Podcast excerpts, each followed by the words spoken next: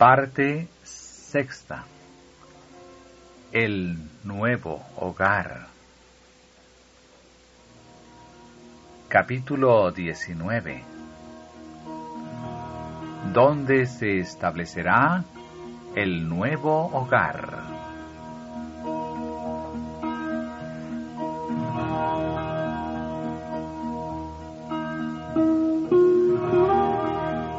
Principios que rigen la elección del sitio. Al elegir un sitio para vivir, Dios quiere que consideremos ante todo las influencias morales y religiosas que nos rodearán a nosotros y a nuestras familias. Deberíamos escoger la sociedad más favorable a nuestro progreso espiritual y sacar provecho de toda ayuda que esté a nuestro alcance, pues Satanás pondrá muchos obstáculos a nuestro progreso hacia el cielo para hacerlo lo más difícil posible. Quizá nos hallemos en situaciones molestas pues muchos no pueden estar en el ambiente que quisieran. Pero no debemos exponernos voluntariamente a influencias desfavorables para la formación del carácter cristiano. Cuando el deber nos llama a hacer esto, deberíamos orar y velar doblemente para que, por la gracia de Cristo, nos mantengamos incorruptos. El Evangelio nos enseña a estimar las cosas en su verdadero valor y a dedicar nuestro mayor esfuerzo a las cosas de mayor mérito, que son las que han de durar.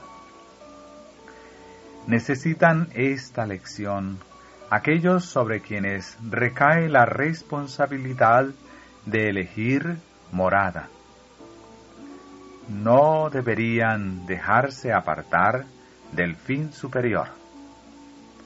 Sea este el propósito que dirija la elección del punto en que se piensa fundar el hogar. No hay que dejarse llevar por el deseo de riquezas, ni por las exigencias de la moda ni por las costumbres de la sociedad. Téngase antes presente lo que más favorezca la sencillez, la pureza, la salud y el verdadero mérito. En vez de vivir donde solo pueden verse las obras de los hombres, y donde lo que se ve y se oye sugiere a menudo malos pensamientos, donde el alboroto y la confusión producen cansancio e inquietud, id a vivir donde podáis contemplar las obras de Dios. Hallad la paz del Espíritu en la belleza, quietud y solaz de la naturaleza. Descanse vuestra vista en los campos verdes, las arboledas y los collados. Mirad hacia arriba, al firmamento azul, que el polvo y el humo de las ciudades no oscurecieron, y respirad el aire vigorizador del cielo.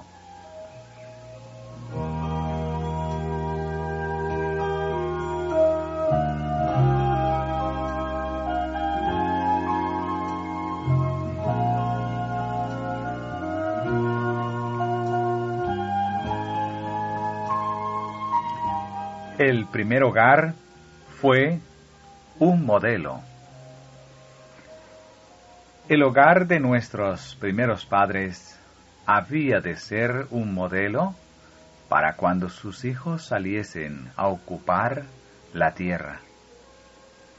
Ese hogar embellecido por la misma mano de Dios, no era un suntuoso palacio. Los hombres, en su orgullo, se deleitan en tener magníficos y costosos edificios y se enorgullecen de las obras de sus propias manos. Pero Dios puso a Adán en un huerto. Esta fue su morada. Los azulados cielos le servían de techo. La tierra, con sus delicadas flores y su alfombra de animado verdor, era su piso. Y las ramas frondosas de los hermosos árboles le servían de dosel. Sus paredes estaban engalanadas con los adornos más esplendorosos, que eran obra de la mano del sumo artista. En el medio en que vivía la santa pareja, había una lección para todos los tiempos, a saber, que la verdadera felicidad se encuentra no en dar rienda suelta al orgullo y al lujo, sino en la comunión con Dios, por medio de sus obras creadas. Si los hombres pusiesen menos atención en lo superficial y cultivasen más la sencillez, cumplirían con mayor plenitud los designios que tuvo Dios al crearlos. El orgullo y la ambición jamás se satisfacen, pero aquellos que realmente son inteligentes encontrarán placer verdadero y elevado en las fuentes de gozo que Dios ha puesto al alcance de todos.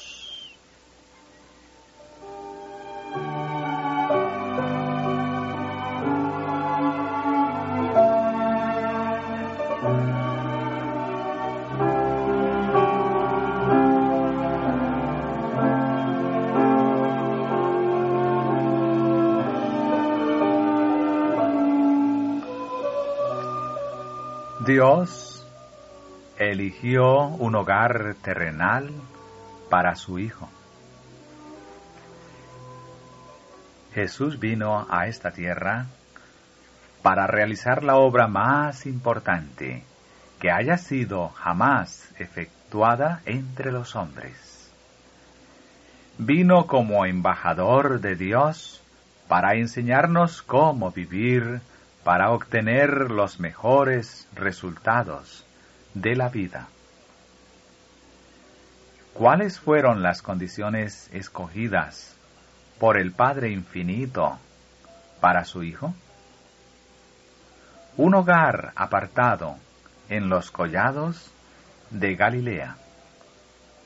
Una familia mantenida por el trabajo honrado y digno una vida sencilla. La lucha diaria con las dificultades y penurias. La abnegación, la economía y el servicio paciente y alegre. Las horas de estudio junto a su madre, con el rollo abierto de las escrituras. La tranquilidad de la aurora o del crepúsculo en el verdeante valle. Las santas actividades de la naturaleza, el estudio de la creación y la providencia, así como la comunión del alma con Dios. Tales fueron las condiciones y las oportunidades que hubo en los primeros años de la vida de Jesús.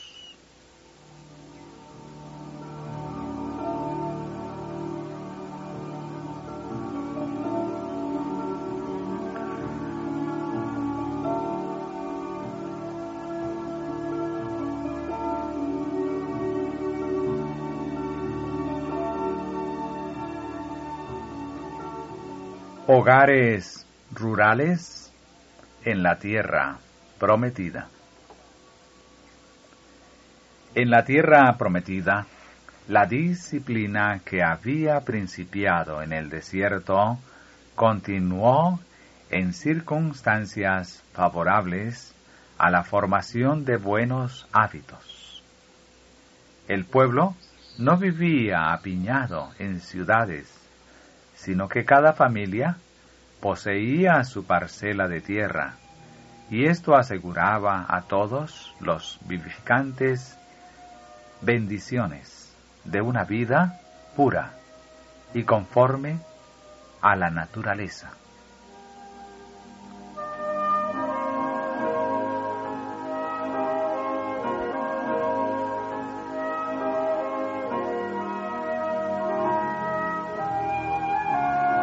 Efecto del ambiente en el carácter de Juan.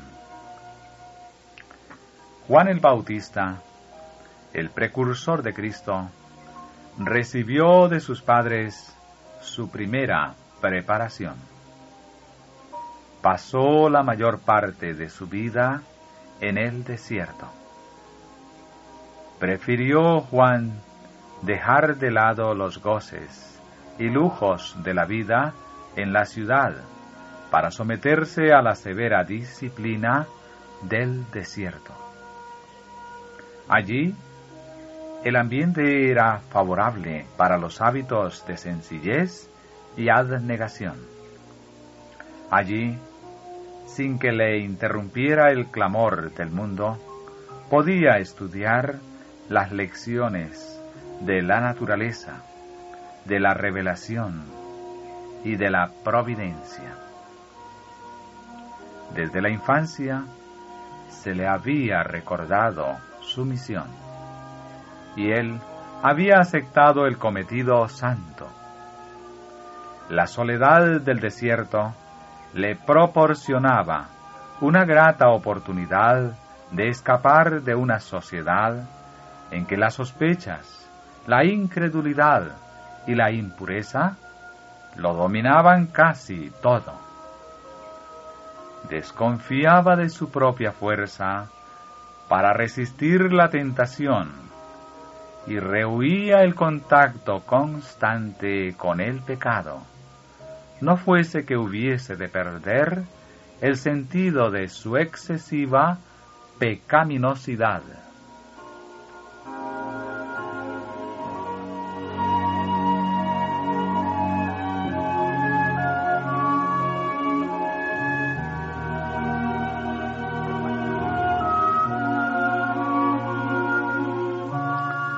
Otros notables criados en el campo. Tal fue el caso también para la gran mayoría de los hombres mejores y más nobles de todas las edades. Leed la historia de Abraham, de Jacob y de José, de Moisés, de David y de Eliseo. Estudiad la vida de los hombres que en tiempos posteriores desempeñaron cargos de confianza y responsabilidad, de los hombres cuya influencia fue de las más eficaces para la regeneración del mundo. ¿Cuántos de estos hombres se criaron en humildes hogares del campo? Pocos supieron de lujos no malgastaron su juventud en diversiones. Muchos de ellos tuvieron que luchar con la pobreza y las dificultades. Muy jóvenes aún aprendieron a trabajar y su vida activa al aire libre dio vigor y elasticidad a todas sus facultades. Obligados a depender de sus propios recursos, aprendieron a luchar con las dificultades y a vencer los obstáculos, con lo que adquirieron valor y perseverancia. Aprendieron a tener confianza en sí mismos y dominio propio. Apartados en gran medida de las malas compañías, se contentaban con placeres naturales y buenas compañías sus gustos eran sencillos y templados sus hábitos. Se dejaban dirigir por principios y crecían puros, fuertes y veraces. Al ser llamados a efectuar la obra principal de su vida, pusieron en juego vigor físico y mental, buen ánimo, capacidad para idear y ejecutar planes, firmeza para resistir al mal, y todo esto hizo de ellos verdaderas potencias para el bien en el mundo.